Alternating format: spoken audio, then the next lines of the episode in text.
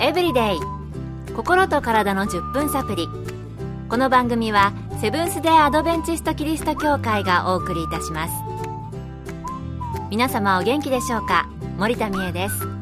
今日もあなたやあなたの大切な人の心と体の健康に役立つ情報を短い10分間にぎゅっと詰め込んでお届けします。なおこの番組は健康情報番組で医師のアドバイスや治療に変わるものではなくすでに投薬を受けている方病院に通われている方はかかりつけの医師の指導のもとこの番組の情報も参考になさってください。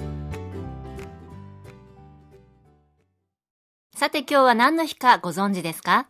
昨日の放送をお聞きくださった方はすでに申し上げたのでご存知ですね。実は頭痛の日なんだそうです。昨日の放送では頭痛には緊張性頭痛と片頭痛があり、その緊張性頭痛についてお送りしました。今日はもう一つの頭痛、片頭痛について、以前お送りした番組の中から再びお送りします。早速ですが皆さんに質問です。こんな症状がある方いらっしゃいますか ?1、時々頭の片方が痛くなる。2、頭痛に伴って光が眩しく感じたり、周りの音がガンガン響く。3、頭痛とともに吐き気がする。一つでも当てはまった人は片頭痛の可能性があるかもしれません。まず、片頭痛とはどんな頭痛で何が原因なのか、アメリカのハワイ州オアフ島ストローブ病院の総合家庭医、アンディ飯塚先生にお聞きしました。片頭痛とは片頭痛片方の頭痛とも漢字で書かれるように頭の片側のみに発作的に発生し脈打つような痛みや嘔吐などの症状が伴います。軽度から激しい頭痛収穫視覚の知覚の変化吐き気といった症状が特徴的です。症状は数時間から一日中持続する時があります。それと襲名強い光を受けた際に不快感や目の痛みなどを生じたり音声恐怖症といった症状もよく見られます。今のところ医学的な原因ははっきりと分かっていません。行動によるもの環境によるもの伝染によるもの食物によるもの化学作用によるものホルモンによるものなどいろいろな説があります。ということで、頭の片方が痛くなってひどくなると吐き気や感覚の変化などが生じるということです。リスナーの皆さんの中にもひどい片頭痛で悩まされている方おられるのではないでしょうか。実はこの片頭痛、原因はよくわかっていないということでしたが、食べ物によって引き起こされる可能性もあるそうです。東京衛生病院健康教育科課長で栄養学博士の中本恵子先生は、頭痛を引き起こす食べ物、それから解消してくれる食べ物について次のように教えてくれました。片頭痛を引き起こす食品はたくさんあるとされています。食品の中に含まれる成分が血管を広げたり縮めたりして片頭痛を起こします。実際にアルコール類、ベーコンやソーセージ、チーズや柑橘系の果物、それからスナック菓子やインスタント食品に含まれるうまみ調味料などチョコレートやココアにも片頭痛を起こす成分が含まれているとされています。逆に片頭痛の予防になる食べ物は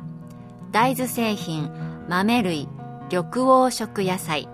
穀類ひじきや海苔などが挙げられ片頭痛の予防に効果のある成分が含まれているとされています。またコーヒーなどに含まれるカフェインは取りすぎると頭痛の元となりますので取りすぎには注意しましょう。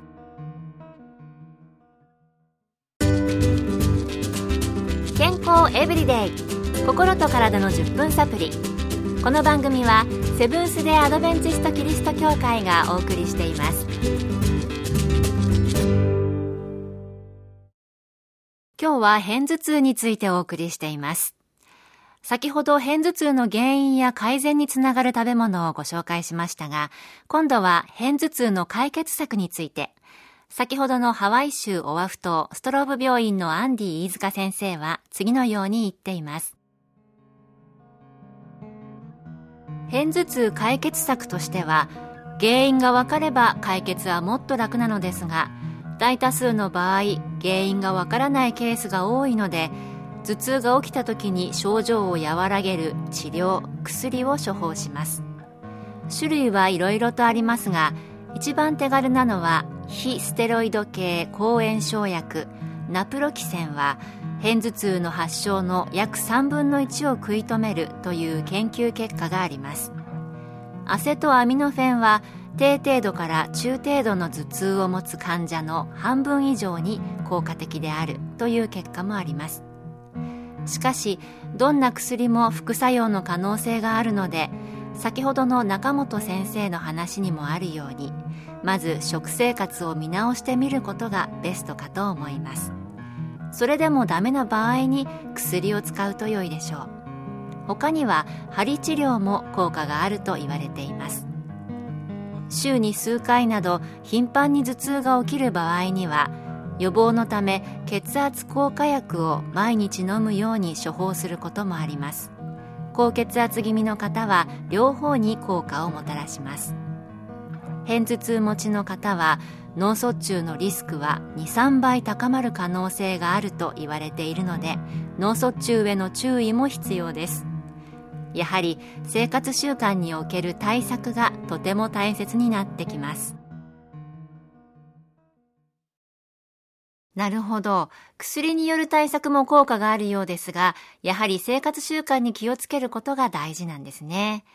日頃の生活の中で中本先生が言われていた食べ物に気をつけて、片頭痛を改善できたらいいですね。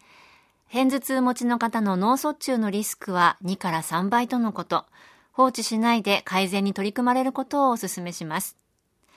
まあ、私は片頭痛今のところないかなと思っているのですが、予防のためにも気をつけたいと思いました。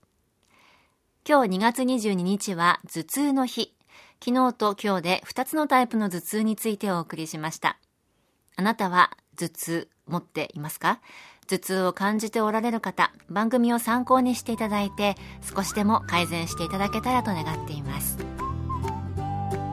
今日の健康エブリデイいかがでしたか？番組に対するあなたからのご感想やご希望のトピックなどをお待ちしています。さて最後に健康講座のお知らせです。通信制の無料の健康講座ニュースタートをご希望の方にもれなくお送りいたしますご希望の方はご住所お名前そして健康講座希望とご明記の上郵便番号241-8501セブンステアドベンチスト協会健康エブリデイの係郵便番号241-8501セブンステアドベンチスト協会健康エブリデイの係までお申し込みください。ウェブページからの受講も可能です。あなたのお申し込みをお待ちしています。健康エブリデイ心と体の10分サプリこの番組はセブンス・デ・アドベンチスト・キリスト教会がお送りいたしました。来週もあなたとお会いできることを楽しみにしています。それでは皆さん Have a nice day!